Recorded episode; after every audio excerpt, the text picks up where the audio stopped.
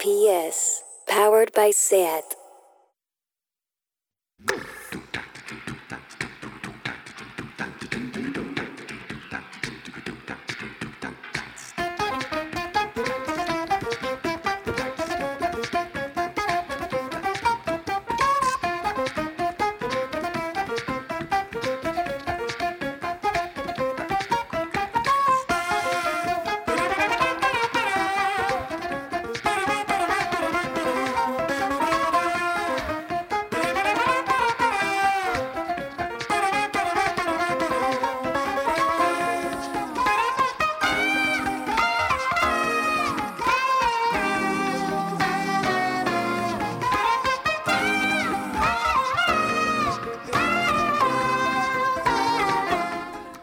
Bienvenidas a Tardeo, a la mierda al Blue Monday, no me habléis de eso.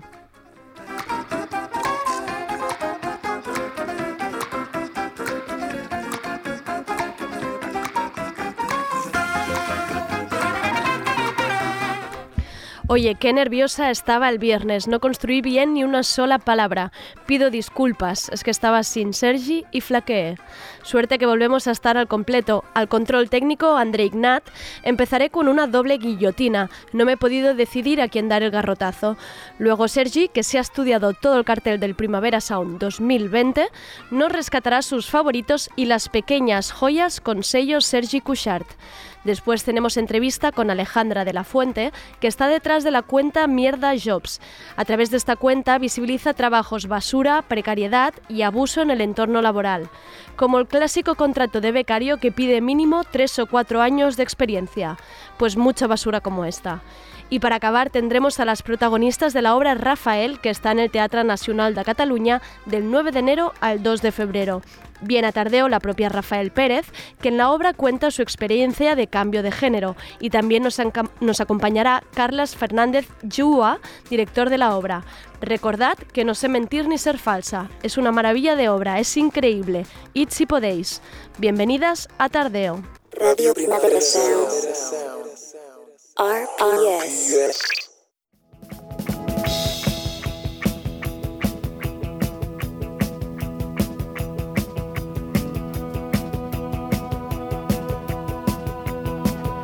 La guillotina.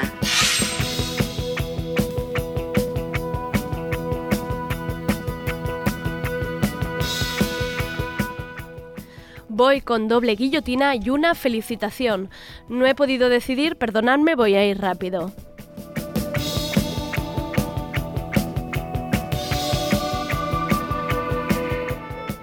Voy a empezar felicitando, casi luego voy más a destajo.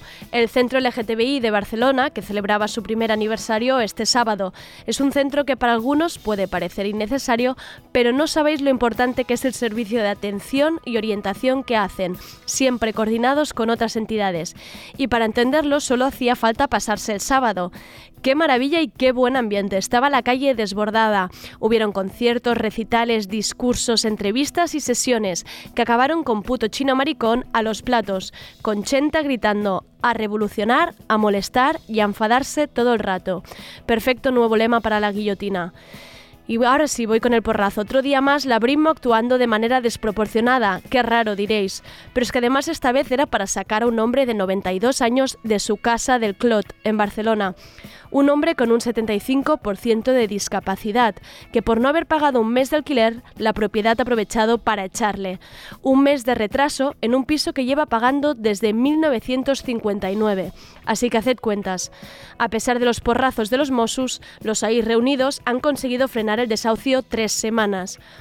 Pero falta más gente y más fuerza en la lucha vecinal. No me cansaré de decirlo. Afiliaos al sindicato de yugateras. Y otra guillotina y acabo. Gente que habla sin que nadie se lo pida. ¿Pero no veis que sin abrir la boca una tiene menos posibilidades de pifiarla? Hoy las Towanda Rebels, activistas feministas y youtubers han hecho tweets contra el movimiento queer, sumándose a los recientes comentarios de Feminista Ilustrada y Barbie Japuta. Hoy apuntaban en un tuit, la teoría queer no es feminista, es misógina disfrazada y lucharemos contra ella. Y para responderles, nada mejor que la elegancia de este tuit que ha hecho el movimiento Femen. Desde Femen sentimos una profunda indignación hacia los discursos de odio que se están difundiendo desde algunos tipos de feminismo. Nuestro apoyo siempre del lado de las mujeres trans como defensoras de los derechos LGTBIQ. La T ha de ser respetada y no ignorada o estigmatizada. Aquí son bienvenidas todas las mujeres que se quieran sumar. Aquí todas las mujeres que así lo quieren pueden ser activistas. Repito la misma idea para Tardeo. Aquí todas sois bienvenidas.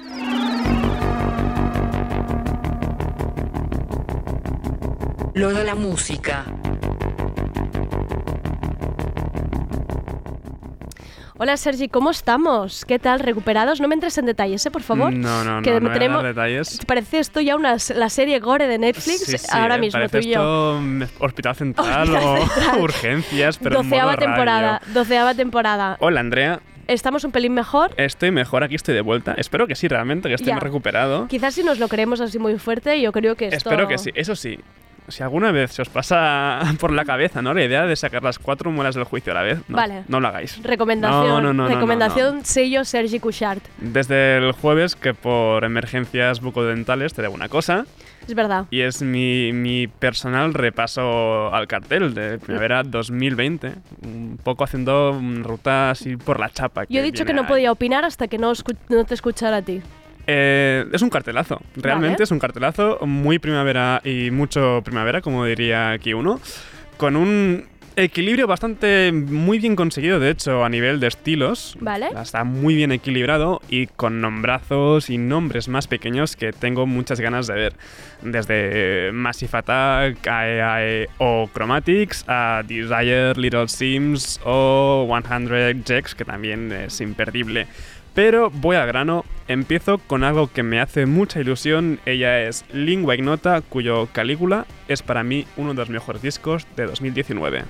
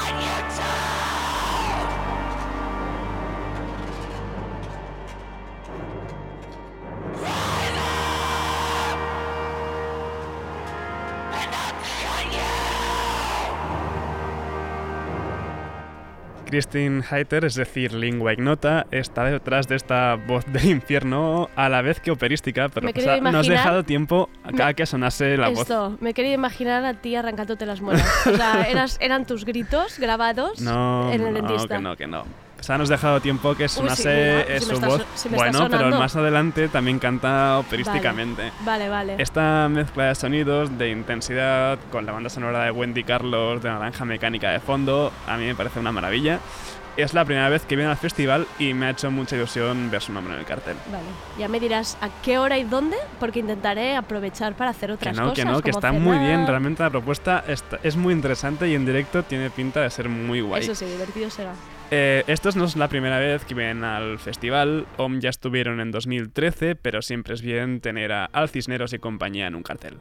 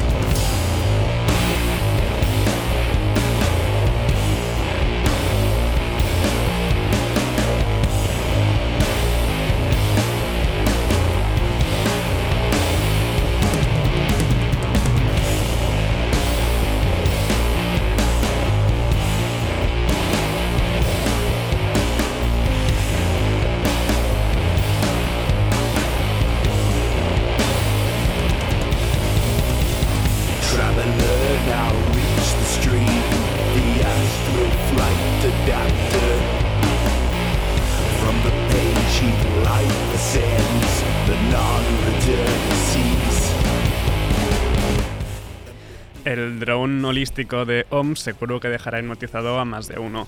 El bajo de Al Cisneros es Dios, ya sea con Sleep o con OM.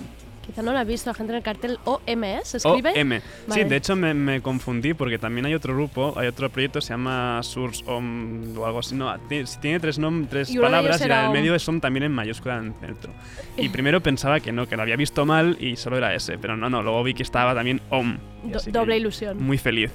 Y del Drone y el Doom, al lado contrario, el del Greencore.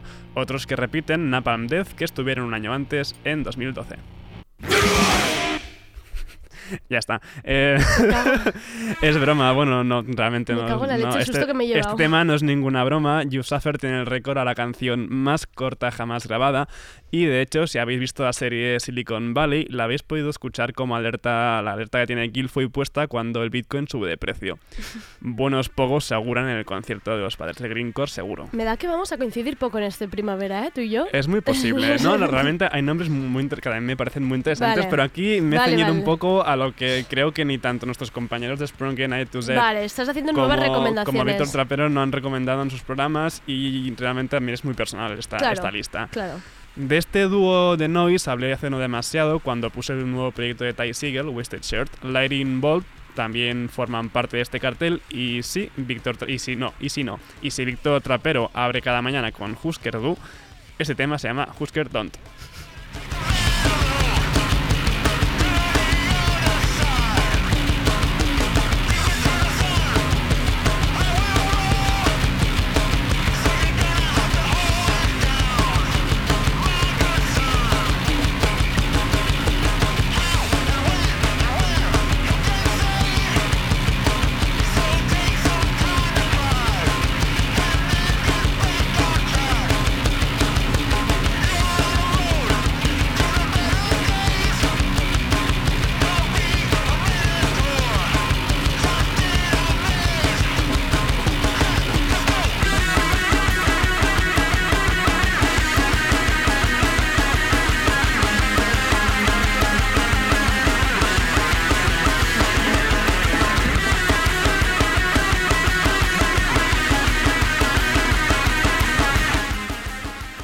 Esto era Husker Don't, el último, de la- el último del último disco de Lightning Bolt Sonic Citadel que publicaron este 2019 y está muy, pero que muy bien.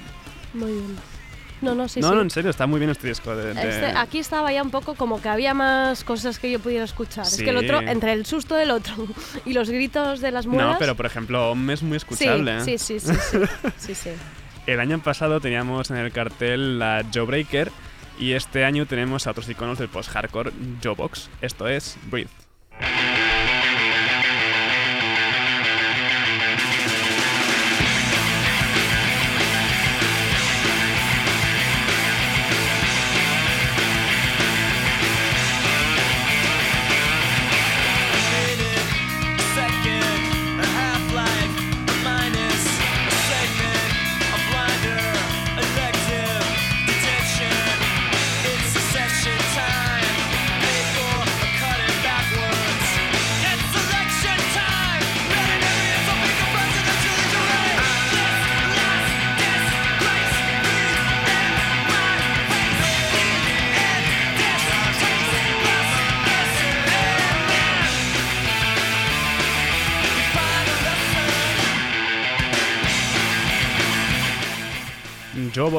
En el 97 y desde entonces solo habían hecho una aparición en 2019 dentro del programa de Jimmy Fallon.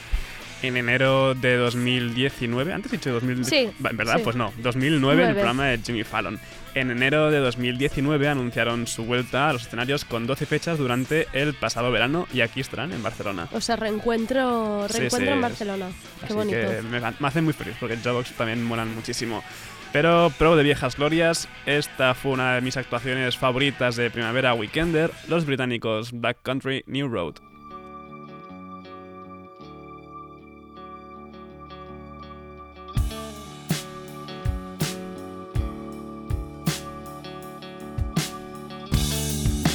Welcome to the best new six part Danish crime drama. She buys everything that glows gold in the kitchen larder.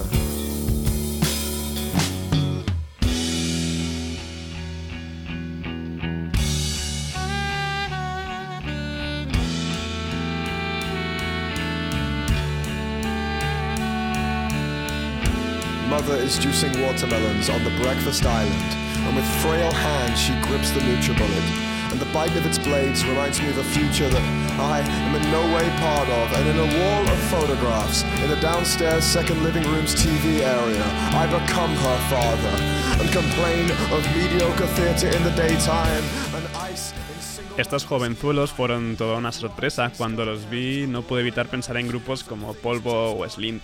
Y como ocurría con muchos grupos de Primavera Club, los de Primavera Weekender también repiten en Primavera Sound. Estos me apetecen mucho, la verdad. Molan mucho Black Country New Road. De hecho, podéis recuperar una entrevista Sí, que, les hecho hizo nuestro compañero Johan Wald en un Arpireas Presents especial Speedy Wonderground, Sí. que es el sello tanto de Black Country New Road como de Squid, que Squid también repiten en esta edición de Primavera Sound. Y seguimos oscuritos, pero ahora de la mano de la electrónica. Primero Boy Harsher, que le encanta a nuestra compañera Isarobo. Esto es Come Closer.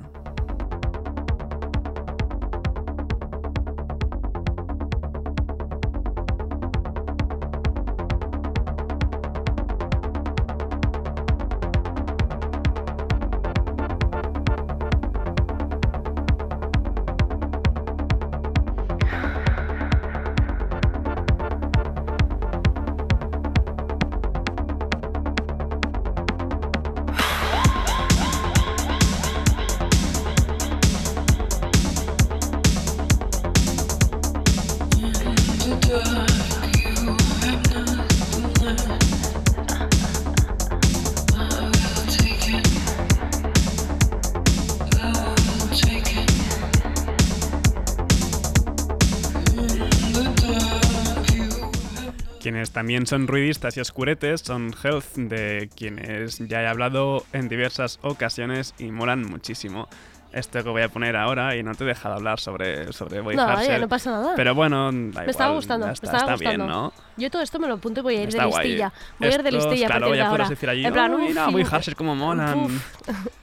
Pues eso, nos vamos con Health y esto es Roundback.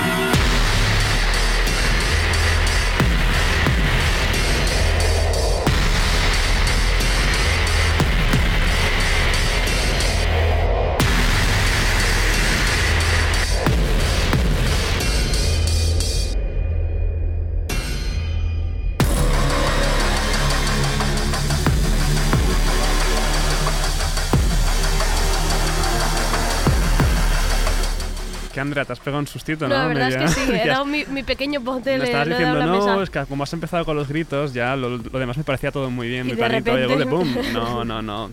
Sabes que siempre guardo sorpresas así, para despertar un poco esta tarde de- del lunes. No, ahora ya sí que despido lo de la música con un grupo nacional desde Santiago de Compostela. Ellas son Agorafobia, de hecho tocaron la semana pasada en Sidecar y me las perdí. Y realmente me han gustado mucho. Esto es The World is Dying.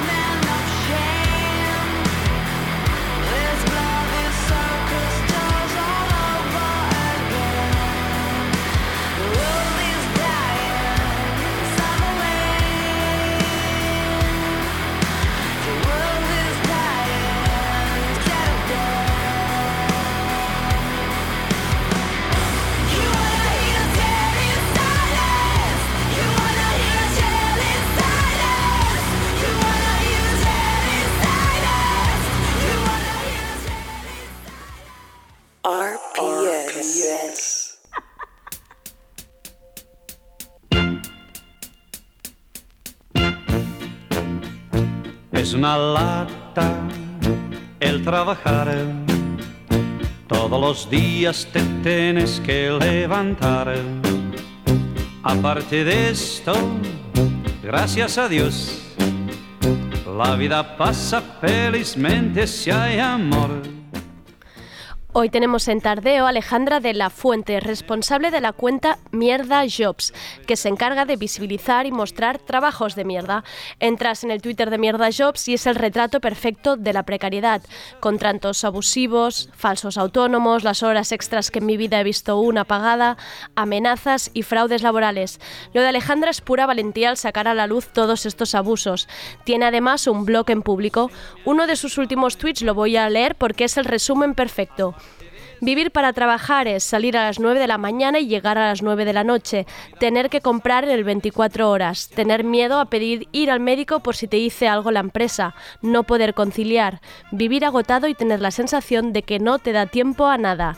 No poder disfrutar de tus aficiones. Si os suena, Mierda Jobs es vuestra cuenta. Hola Alejandra, ¿qué tal? Hola, ¿qué tal? ¿Cómo estáis? ¿Cómo estamos? Pues muy bien, muy bien, la verdad. ¿Y vosotros cómo estáis? Por aquí todo bien. Oye, primero de todo agradecerte la labor de visibilización que haces, ¿eh? porque entiendo que esto, eh, bueno, hay un trabajazo detrás. Hay un trabajazo, sí. La verdad que ya no solamente por el hecho de buscar, digamos, como tal los mierda jobs, que es como una cosa más fácil, sino fijarlos y sobre todo utilizarlos para explicar los derechos laborales de los trabajadores, que son muchos más de los que creemos. Además parece que hasta que no ha sido, hasta que no se suben estas capturas y no se ven muchas de las ofertas de trabajo o de los de las conversaciones que hay con algunos empleadores, parece que la gente no nos acaba de creer, ¿no? Cuando hablamos de cómo está el panorama. Hombre, acabar de creer o no, yo no creo. Yo creo que todo el mundo sabe lo que hay. Lo que pasa es que decirlo a las bravas, digamos, o sea, ponerlo de frente, eh, cuesta mucho porque es un problema, es una lacra social que existe en este país y claro, sacar las vergüenzas a veces no sienta del todo bien. Sí, sí. Em, oye, y Alejandra, ¿tú cómo empiezas en esto? ¿Tú eres periodista? ¿Es que te vas encontrando ofertas que te dan pura vergüenza? ¿Cómo, cómo creas la cuenta? Pues sí, yo soy periodista y bueno, el sector del periodismo es un sector bastante precario en el que hay muchos falsos autónomos, muchísimas prácticas una detrás de otra. Y entonces, pues bueno, yo estaba viviendo esa situación y decidí, hubo un momento que decidí dejar el periodismo porque ya no podía más y me empecé a dedicar a otras cosas y a buscar otros, otros trabajos y fue entonces cuando me encontré que no solamente ocurría en mi sector, sino que ocurría en todas partes. Y entonces pues hubo un día que estaba tan harta que dije, bueno, como soy comunicadora, dije, pues lo voy a comunicar al mundo de esta forma y me salió así. ¿Estás en Twitter, en Instagram y en Facebook? ¿Es así? Sí, sí, estoy en las tres, sí. Y, y además tienes un blog en público, ¿no? Digamos que allí es como desarrollas artículos. Claro, sí, o sea, en las redes básicamente lo que hago es eh, dar pildorazos, pero sin explicar, porque en 140 caracteres o 240 caracteres es muy complicado. Claro. Y entonces lo que hago es que tengo un blog en público, que más o menos tengo dos artículos eh, a la semana, donde sí que ya desarrollo tema de precariedad muchísimo más a fondo. Y tú que estás revisando ahora muchas, muchas ofertas, imagino que entras a muchos portales, muchas veces cuando hablamos de precariedad o incluso de los altos niveles de ansiedad que, que- mucha gente tiene de, nu- de nuestra edad, ¿no? Por el tipo de explotación, por el estrés, por, por el trabajo, am, y nos llaman malcriados o nos dicen que nos quejamos de más. Em, ¿Realmente estamos aguantando más nosotros ahora mismo? Yo creo que nos quejamos poco. O sea, Por lo que hay, ¿no? que digan, creo que nos quejamos poco. Ya. Totalmente. Porque el hecho de quejarse es quejarse por unas malas condiciones laborales y si no nos quejamos, esas condiciones eh, se agrandan, digamos. ¿no? O sea, eh, van increciendo. Entonces, quejarse eh, es fundamental. Punto uno. Y punto dos, creo que sí. O sea, somos una generación que estamos viviendo mucho peor que la de nuestros padres, la generación de entre los 18 y los 28, 30 años. Realmente estamos eh, muchísimo peor que, la- que las generaciones anteriores. Desde esto que parece una anécdota absurda, pero es el retrato puro de la realidad. Estamos hablando de que hace años, cuando tú decías que eras un becario y, y- y cobrabas mil euros, se decía de forma despectiva la palabra mil eurista. Eso es verdad. Y ahora, Ahora ya nos es el gustaría. salto al que todo el mundo aspiramos. Sí, sí, sí, sí.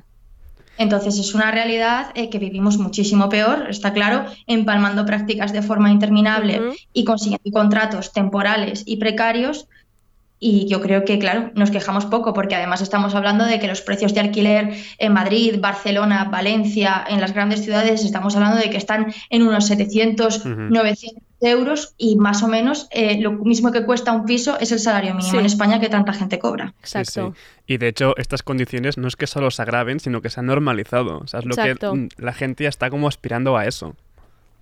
Sí, sí, está totalmente normalizada la precariedad, porque lo que parece que considera mucha gente precario es ganar 400 euros, algo que es absolutamente ilegal. Y no, la precariedad no es eso. La pre- obviamente sí, eso es precariedad, pero me refiero a la precariedad normal, la que tenemos absolutamente normalizada, es que una persona no se puede independizar sola, por Claro. ejemplo, que siempre tenga que depender de alguien, ya sea de una pareja, de amigos, de padres, de lo que sea, de compañeros, para poder vivir de forma libre. Eso es precariedad y eso es lo que tenemos absolutamente normalizado en España.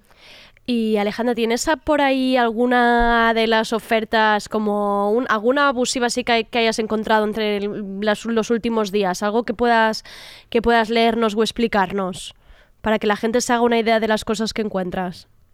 Vale, pues a ver, que me meto en Twitter, sí, suelo encontrar bastantes. A ver, un momento. Eh, A mí una de las que más me ha sorprendido antes mirando el Instagram, no solo ya hay, bueno, hay veces que obviamente es lo que se paga la hora o cosas así, sino que en una, por ejemplo, era camarera más compañera sentimental, que es que, y esto ya no, no es ni precariedad, esto es un nivel de abuso y, y desproporción que es que no tiene ni nombre. Claro, no, no. En el tema de las mujeres es muy típico, muy típico eh, buscar eh, pues una persona que sea asistenta y eh, o sea, asistenta y también compañera sentimental. Claro. O eh, en- me, me he llegado a encontrar ofertas de camarera y subes dos veces a mi despacho a la semana. Tal cual, sin, esconderse directamente. sin esconderse absolutamente. Mira, hablando de ofertas, estas, aunque no sean ilegales, sí que sorprende hasta qué punto tenemos normalizada la precariedad. Eh, horario de lunes a jueves de 10 a 1 y media y de 5 a 8. O sea, todo el día pringando y viernes de 10 a 2 y el salario son 721 euros, por ejemplo.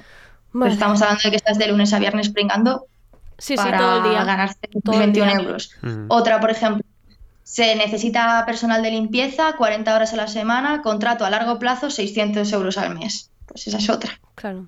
Es que, y, y Eh, luego encuentra un piso por 600 euros, es que luego no existe este piso. Claro, y ya no solamente el piso, es Claro, que no, le puedes- sumas la vida, vivir, Claro. claro. Claro, vivir por 600 euros es imposible. Por ejemplo, Sí. tengo aquí otra adelante que también me parece horri- horrible. Buscan un contable fiscal licenciado en economía con muchísimos conocimientos de contabilidad, de realización de impuestos, tareas administrativas, de todo. Además, se busca francés, inglés y castellano, De jornada completa por 900 euros al mes. Brutos. Ya. Pero l- luego viene el problema de plantearnos cómo luchamos contra esto, ¿no? Porque yo me acuerdo cuando salía de la universidad y cuando empiezas a buscar las ofertas y te encuentras estas barbaridades, piensas, vale, si digo yo que no y viene alguien detrás que sí, porque llega un momento que quizá hay alguien que estás desesperado, no encuentras trabajo, llevas tiempo en el paro, ves esos siete- 700 euros y quizá dices que sí, ¿no? Por el momento de decir, bueno, oye, mm, no me parece tan mal por ahora. ¿Cómo luchamos contra esto? Hombre, está claro que si no lo coges tú, seguramente hay otra persona que vaya detrás y lo coja. Eso sin duda, porque la precariedad juega con eso, con la necesidad de las personas. Entonces, eso sí. Pero bueno, ¿cómo se lucha? Pues denunciando, denunciando siempre, poniendo en jaque a la empresa que está haciendo eso, porque para eso tenemos una inspección de trabajo que aunque está absolutamente saturada y muchos gobiernos no se han, no se han eh, puesto a- el foco en esa inspección de trabajo para dotarla de personal y de presupuestos económicos, sigue estando. Y si la ciudadanía hace presión denunciando empresas y la inspección de trabajo no puede eh, abarcarlas todas, finalmente el gobierno tendrá que dotar de, de- de, vamos, de material económico y personal eh, a esa inspección de trabajo para que actúe. Entonces sí, se debería denunciar para que la, eh, para que la inspección pues pues actúe, actúe contra esas empresas. Y tú que estás visibilizando mucho, muchas eh, ofertas y muchas veces incluso la empresa con el nombre, ¿te has encontrado presión desde arriba o comentarios tipo no molestes o cosas así? ¿O cierta presión sobre la cuenta y sobre ti? Porque, porque está vinculada, obviamente. Sí, me he encontrado desde gente que no ha querido dar la cara, que bueno, está claro que son empresarios, pero no han querido decir de a qué empresa pertenecen, ¿no? Diciéndome que me esté quieta, con insultos absolutamente de todo. Y luego empresas que dando la cara sí que pues me han amenazado con denuncias, eh, diciéndome que era una mentirosa, aunque todo estuviese sobre papel Claro. y todo fuese absolutamente, absolutamente contrastado. Sí, sí, me he encontrado muchísimas empresas, muchísimas, sí. Todas las semanas por lo menos una empresa me da un toque. Justo miraba en tu en el Instagram de Mierda Job y me hace mucha gracia porque hay una captura como de un comentario que se ve claramente que te han enviado que pone lo siguiente: Mira, chica, deja a los empresarios contratar a la gente. ¿Qué mierda es eso el salario mínimo? Por lo menos contrato a gente. Compartiendo habitación con 600 euros se puede vivir. Deja de denunciar mierdas y dedícate a trabajar, petarda. O sea, encima eh, con insultos. Hacia ti, Sí. claro. O sea, que encima que, que tú no tienes nada que ver en todo esto. Claro, sí, sí, no, o sea, los culpables son ellos, pero, pero claro, el, el evidenciarles de esa forma y que sepan que la inspección del trabajo puede tocarle la puerta cualquier día porque ya es público su perfil de explotador, pues claro, no hace ninguna gracia a esas empresas. Pero bueno, es que hay, o sea, no, obviamente yo no creo que todos los empresarios sean malos, nunca lo he pensado, nunca lo pensaré, pero sí que es cierto que hay un sector eh, que, bueno, que está en contra del salario mínimo, está en contra de la regulación laboral y lo han mostrado abiertamente, hay artículos donde lo muestran y estamos hablando de que eso es desproteger absolutamente al trabajador, cuando entendemos que el trabajador es la parte débil del contrato y la empresa es la parte fuerte del contrato. Y eso no es que yo lo diga, eso es que tú te metes en Google y tienes artículos de empresarios que están en contra de- de- del salario mínimo y en contra de la regulación laboral. Y bueno, la realidad es que existe un salario mínimo, existe una regulación laboral, poco y poco por ambas partes, pero bueno, existe. Y, y bueno, mm, hay mucha gente que se lo salta. Y cuando le pones el foco delante y dices, te lo has saltado, mm, estás haciendo algo ilegal y estás explotando a gente, pues reaccionan de diversas formas y una de ellas es amenazas, otra de ellas es insultándote, otra de ellas es diciendo que te van a denunciar y otra de ellas es borrándolo todo a ver si nadie se da cuenta de lo que ha pasado. Claro. Claro. Me, hacía gracia también encontrarme en la cuenta de Mierda Jobs una cosa que también hemos ido viendo todos, que es esta especie de romantización de la, pobreza y del compartir. ¿no? Tú colgabas este artículo que, uno que hablaba de pasar de la calefacción, dormir con frío es mejor, ¿no? Y también hemos visto em, los beneficios del co-living o mm, todas estas ofertas de trabajo que buscan a personas cool y creativas y que sonrían y os damos fruta pero luego pagamos una mierda o cuando te dicen offboarding que en vez de decir que te están despidiendo, ¿no? Hay toda esta, parece este fenómeno de intentar... mm, Las poner- vacaciones. sí, ponerle purpurina a, a- a algo que, que es, que es mierdas, que es que no hay otra palabra.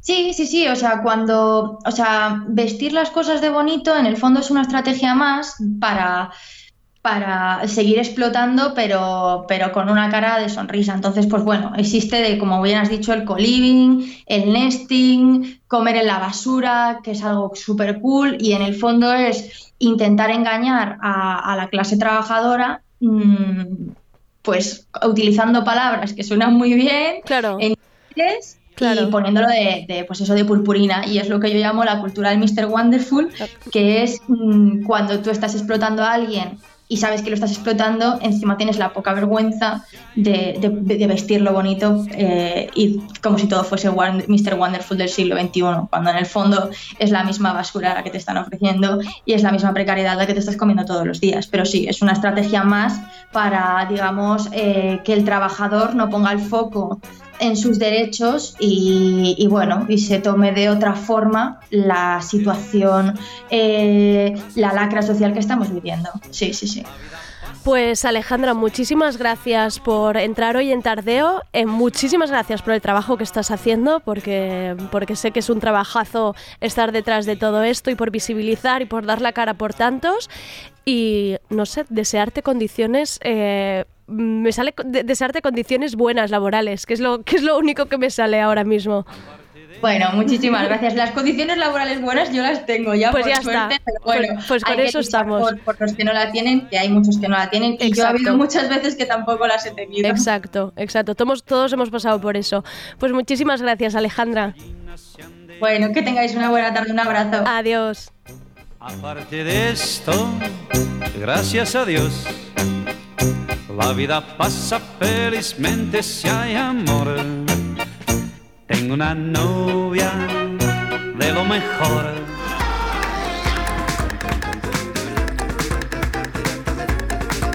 Tardeo. Porque no se puede saber de todo.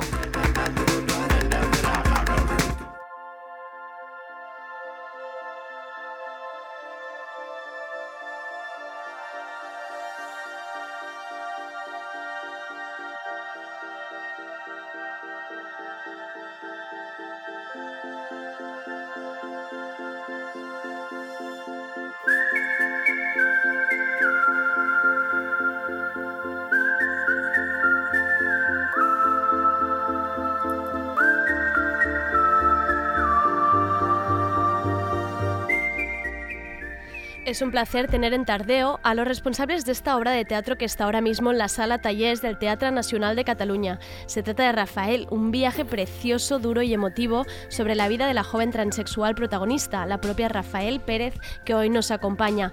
Con ella conocemos en primera persona su experiencia en el proceso de cambio de género. Una pieza que forma parte de la trilogía de la compañía de teatro La Conquesta del Pol Sud.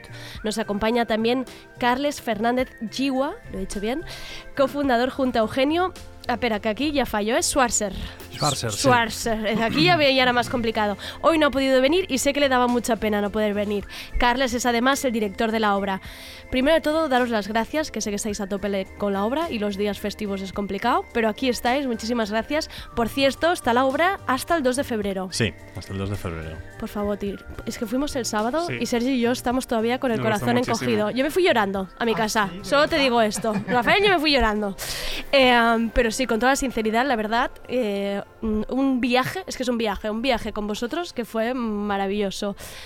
Empecemos por el inicio, antes de avanzarme con Rafael. Carlas, ¿qué es esto de una trilogía? Cuéntanos un poco. Pues eh, la trilogía eh, es un, son tres, eh, tres obras que tienen como eje la figura de la mujer, la historia y la identidad. En la, com- en la compañía La Conquista del Pol Sud nos interesa la historia como, como tema para llevarla a teatro también. Y hay que decir que, pues, que la primera fue Nadia, que se estrenó en 2014, que habla de una chica afgana que durante 10 años se hizo pasar por chico en el régimen de los talibanes. Vale. La segunda es Claudia, que se estrenó en 2016, que habla de una hija de desaparecidos y de cómo un buen día se dio cuenta de que todo lo que le habían construido alrededor era una especie de ficción. Y la tercera es eh, Rafael, que bueno, pues esto es el, es el viaje de, de Rafael Pérez en esta, en esta búsqueda de la, de la identidad. Y son, son tres obras que son muy diferentes entre sí, pero que tienen como eje pues Vale. esto, la historia, la, la identidad y la figura de la mujer. Y en el caso de Rafael, claro, no se puede hablar tanto de historia pasada porque es algo que ahora está sucediendo Claro. en nuestra sociedad. Entonces es, es, muy de, es muy de actualidad. Y eso es una parte muy bonita de la obra, también la, la hizo difícil a la hora de construirla también. Exacto. Empezáis la obra de forma muy, muy sincera, ¿no? Haciéndonos una pregunta, ¿qué es ser hombre? ¿Qué es ser mujer? Sí. De estas dudas, ¿cómo, ¿cómo llegáis a Rafael? O sea, ¿qué, ¿qué os lleva en este proceso a acabar en ella? Ya queríamos eh, trabajar con, eh, con una chica trans y mm, bueno, mm, sabíamos que queríamos trabajar con una chica trans. ¿Por qué? Porque eh, queríamos ir a fondo en lo que es la, el- la lucha de, por, la- por el reconocimiento de la, de la identidad y la lucha por, eh, por, por analizar, por descubrir qué significa pues esto, pues ser una mujer, ¿no? Y entonces esta pregunta, claro, nosotros no somos mujeres, sino que somos hombres, y entonces la pregunta, pues al, al- al contrario, desde nosotros era, ¿pero qué, qué significa realmente Claro, ser un hombre? claro. Cuando nos preguntamos, trabajaremos con una persona con la que entraremos mucho en el mundo de qué significa ser una mujer. Vale, Y entonces nosotros para entrar en este mundo tuvimos que empezar a preguntarnos, bueno, pero ¿qué significa ser hombres?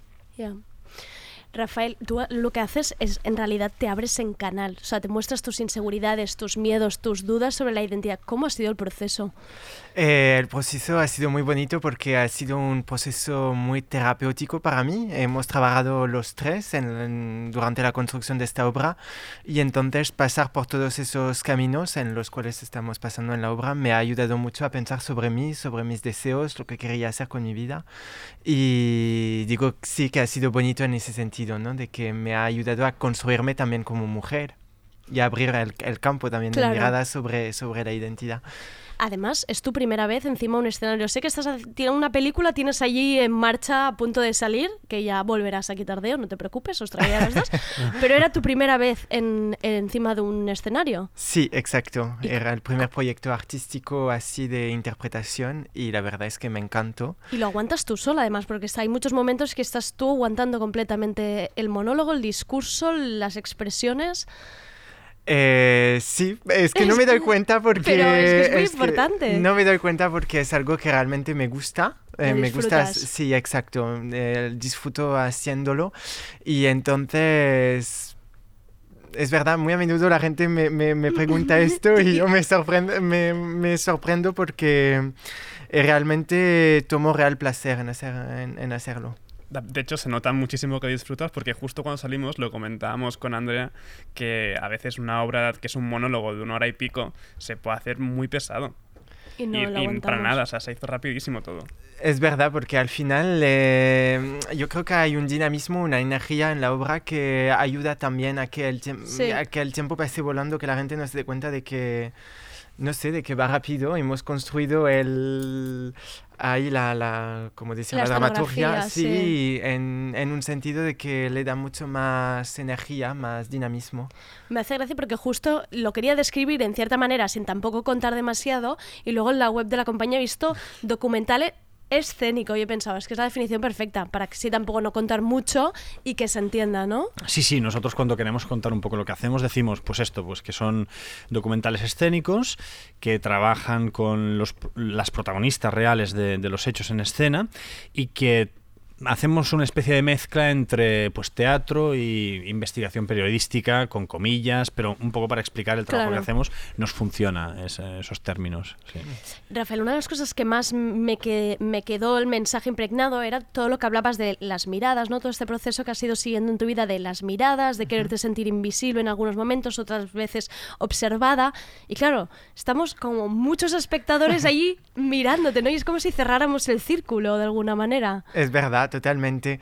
Es, es lo que me gusta, de hecho, de este monólogo final, eh, hablar de la mirada de la gente, que muy a menudo puede dar miedo en, en, en el espacio público. Claro. Y al final estoy justamente en un espacio público frente a mucha gente mirándome y me gusta jugar con esta, pues sí, con, con este contraste, con Claro. este juego. Y lo encuentro muy...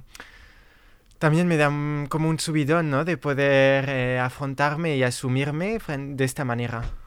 Qué bonito. Em, una de las preguntas que me queda, claro, porque tú no- al final nos cuentas tu vida, ¿no? Y empieza un niño en Normandía. Luego, digamos que se te abre un mundo cuando vas a estudiar a París y luego Barcelona. ¿Tú te has llegado a pensar, porque claro, aquí hay una variable de clase o de oportunidades, ¿tú te has llegado a pensar qué pasaría si te hubieras quedado en Normandía? ¿Dónde estaría la Rafael de hoy?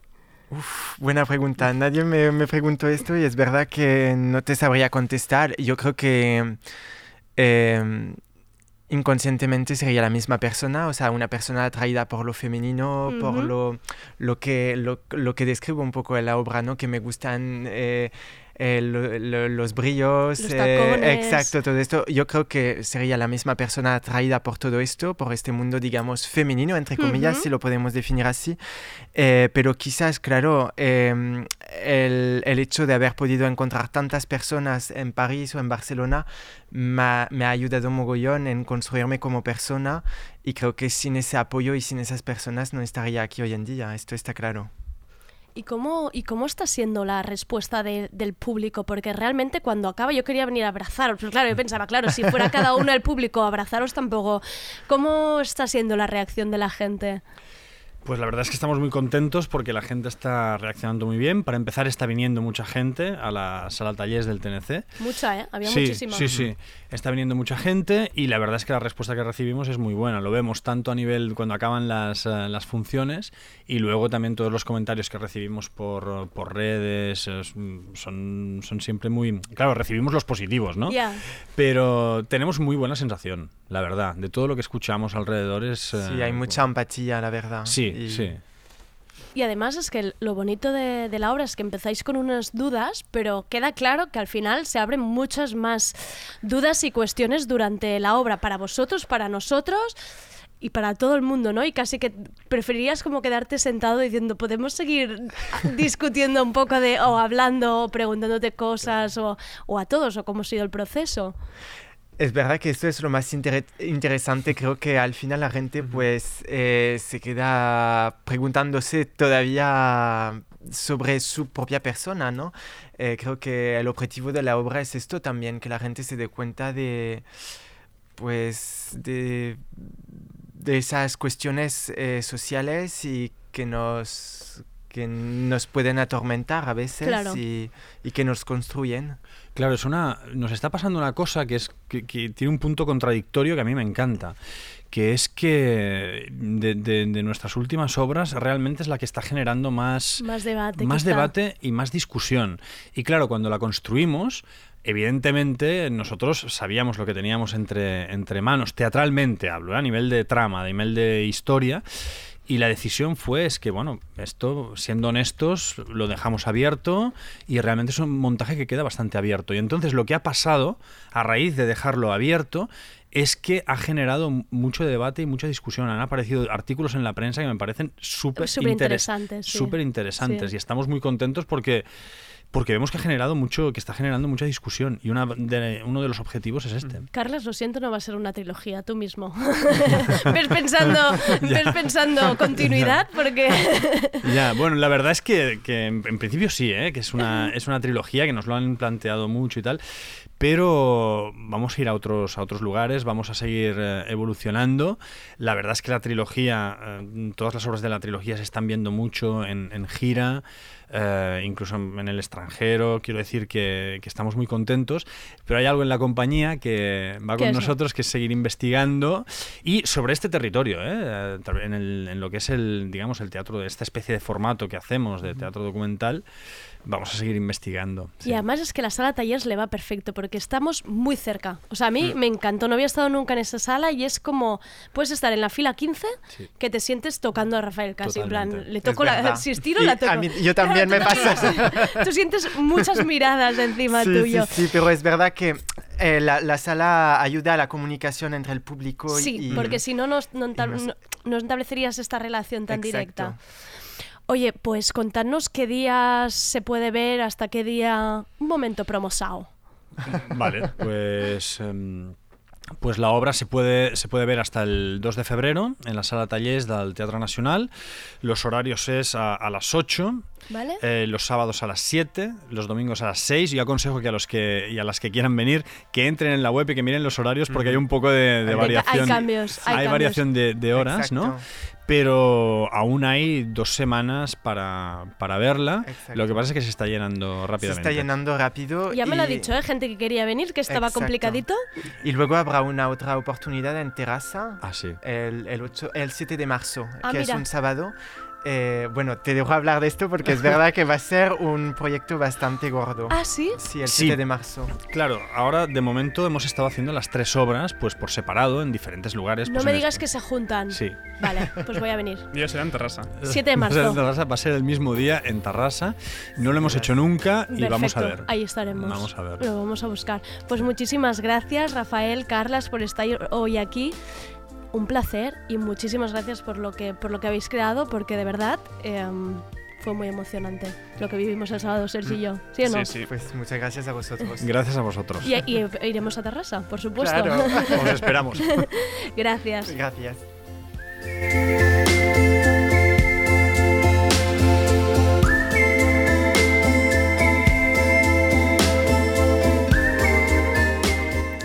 Esto ha sido Tardeo, mañana más de 7 a 8.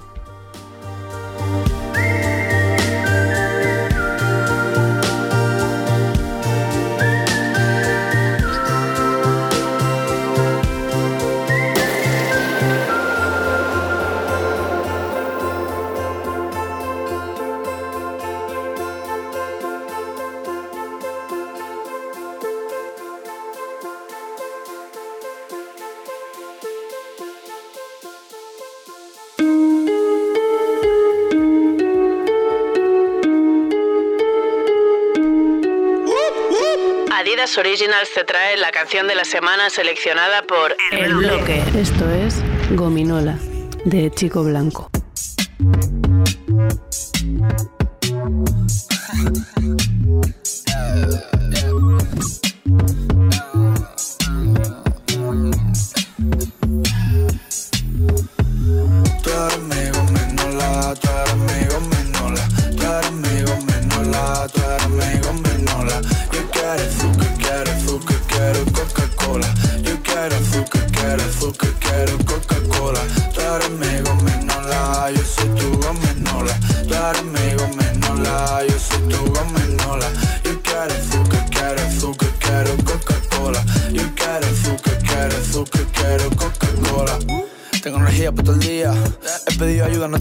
Pasamos un rato rápido como un gato. Cuando quieras me cuentas, paso por la salida. Yo tengo 20 y muchas expectativas. Todo está bien, yo no cambio esta vida. Tú eres mi gominola, yo soy tu Coca-Cola. Si te veo, yo me ciego. La vida se pasa sola. Mira el móvil, ya es la hora. Dejo el móvil y la droga. Si me quieres como quiero, me quito hasta de la. Tú eres mi gominola, tú eres mi gominola. Tú eres tú eres mi gominola. Yo quiero azúcar, quiero azúcar, quiero Coca-Cola. Yo